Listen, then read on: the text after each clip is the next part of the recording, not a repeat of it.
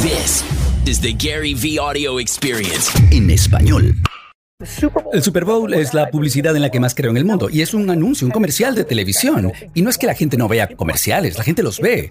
Es el costo asociado con hacer un comercial en comparación con cuánta gente lo ve o compra cosas. Pero todos estos comerciales de televisión que se hacen para que la gente mira el contenido, no lo que los interrumpe del contenido. Y así funciona el mundo. Y por eso digo que la publicidad tiene que ser el contenido. Tienes que hacer cosas que la gente quiera ver. No hay una sola agencia de, cre- de creatividad de las 30, 40 grandes que no admire por lo que hacen con un comercial de televisión. El problema es, es que si agarraran a esos talentos, los remanufacturaran para que entendieran cómo hacer contenido día tras día, contenido creativo en las redes sociales, esos talentos de las agencias creativas tendrían una vida mejor y la disfrutarían.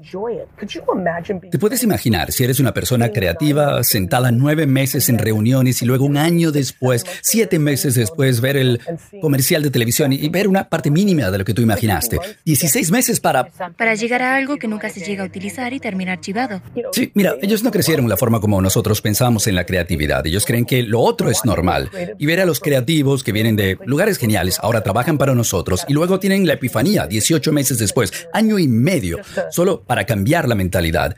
Y luego, lo inverso, la cantidad de creativos que se han ido de la agencia de Vayner en los últimos dos años, que los desarrollamos nosotros durante 6, 7, 8 años, y necesitaban probar algo más.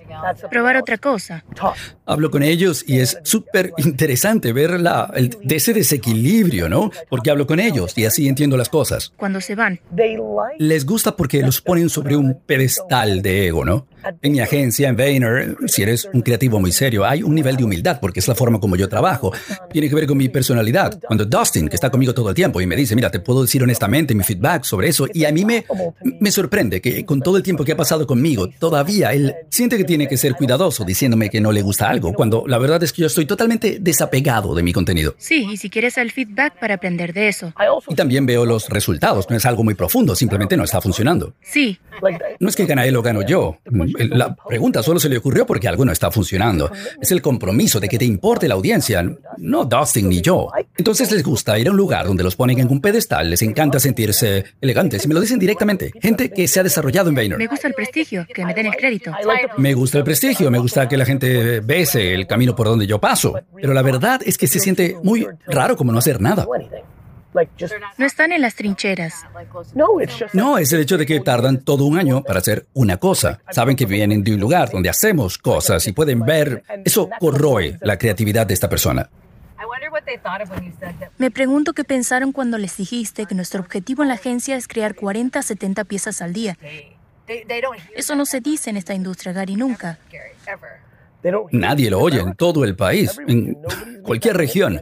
Nadie ha hecho ese compromiso excepto por pequeños negocios, creadores, emprendedores, pequeños negocios. Pero las empresas del Fortune 500 solo lo están escuchando ahora por primera vez de nosotros y funciona. Y no digo que todo el mundo simplemente va a ser como nosotros por nada, simplemente porque funciona y la gente copia lo que funciona. Un hecho. ¿Se entiende, no? Y ese va a ser el caso. Según sigamos ganando participación en el mercado, la gente se ajusta. Es lo que hace todo el mundo, todas las empresas se adaptan a la realidad. Es escuchar qué quiere el consumidor y hacerlo. Cierto, y yo respeto la contraparte de eso, ¿no? No sé si fue Henry Ford o Porsche, no sé exactamente quién lo dijo. Aquello de si hubiera escuchado lo que quería mi consumidor, habría hecho un caballo más rápido. Realmente creo eso. Pero Para mí, no se trata de lo que quiere el consumidor, sino de hacer lo que tú quieres donde el consumidor está prestando atención. ponerlo donde puedan verlo. Sí, para mí no es ¿qué quieres? Yo no creo nada a partir o escucho el feedback, los comentarios afectan mi proceso creativo, pero no se trata de dime qué quieres. Lo que ellos quieren de mí son videos de ventas de garage. Y eso lo podría hacer 24 horas al día. Y no es eso. Es no tener ego, mantenerte curioso. No entiendo cómo estos creativos de las agencias siguen pensando que su valor depende de hacer un comercial de televisión en 2023. Y, por cierto, el Super Bowl es la publicidad en la que más creo en el mundo y es un comercial de televisión. Hay anomalías, pequeños enigmas, pequeñas alteraciones, pero pero 365 días al año, 8 mil millones de personas. Y ni siquiera es que yo no crea que vean comerciales de televisión, la gente los ve. Es el costo asociado con hacer un comercial y llegar a ellos en comparación con cuánta gente lo consume y si la gente compra. Porque a mí no me importa el prestigio, eso está bien para el actor que sale en el comercial de televisión, pero ¿te hizo eso comprar Coca-Cola? Ok, entonces, ¿qué estamos haciendo? El marketing es para que hagan y pasen cosas. Yo no creo contenido por ninguna otra razón que no sea impactar positivamente en la gente o crear algo que yo quiero en el mundo de los negocios. Punto final. Punto final.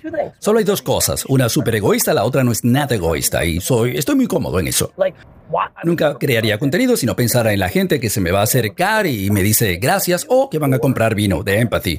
Va a ser una de las dos. Pero todos estos comerciales de televisión, ¿para qué? ¿Sabes cuántas agencias hacen comerciales de televisión porque quieren conocer al actor que va a aparecer en el comercial? Literalmente proponen a Michael B. Jordan. Michael B. Jordan lo proponen para todos los comerciales porque todo el mundo quiere conocerlo, porque es el mejor. Estoy obsesionado con él, es el mejor. Pero no le voy a proponer a Michael B. Jordan a esta marca de café porque yo quiero conocer a Michael B. Jordan. Voy a hacer algo que de hecho venda este café. Sí, es cierto. Lo sé. Lo veo todos los días. Esta industria es súper vulnerable. Va a ocurrir un cambio enorme en los próximos 30 años. No, ni siquiera existe eso en lo que ellos... Mira, la televisión conectada se va a comer toda la publicidad. Y todo se basa en redes sociales, la forma como planificas. Hay algo muy relevante que estamos haciendo que lo llamamos planificación de comunicación moderna.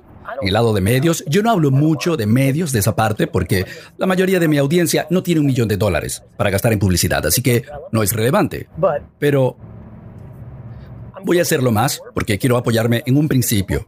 ¿Cuál es?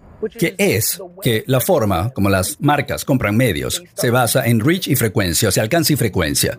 ¿A cuánta gente va a llegar esto? ¿Con qué frecuencia va a llegar? Tiene todo el sentido del mundo, ¿no? Si llego a ti 13 veces... Son dos parámetros clásicos de la publicidad. El problema es que todas esas cifras son falsas. ¿Cómo es eso? Significa que simplemente no es verdad. Cuando el sitio web dice esta es la gente que visitó, a la que llegaron, no es así. No fue consumido. No me digas cuánta gente visitó tu página. Dime cuánta gente consumió la publicidad. O vieron todo el video. Como ya dije, los espectadores del Oscar subieron 18,5%. Yo digo bien, ¿y? Porque lo que estás sugiriendo es que a la publicidad le fue mejor y te estoy diciendo que le fue peor. Menos gente vio esa publicidad este año que el año pasado. ¿Cómo lo sabes o por qué lo dices? Sentido común. ¿Y qué te respondieron sobre la publicidad? Este año y el año pasado, una persona de 70 años empezó a ver su teléfono durante los anuncios comerciales y una de 15 años empezó a ver el Oscar, pero ni siquiera se le ocurre ver los comerciales de televisión. La gente mira el contenido, no lo que interrumpe el contenido. Y así funciona el mundo. Y por eso la publicidad tiene que ser el contenido. Tienes que hacer cosas que la gente quiera ver.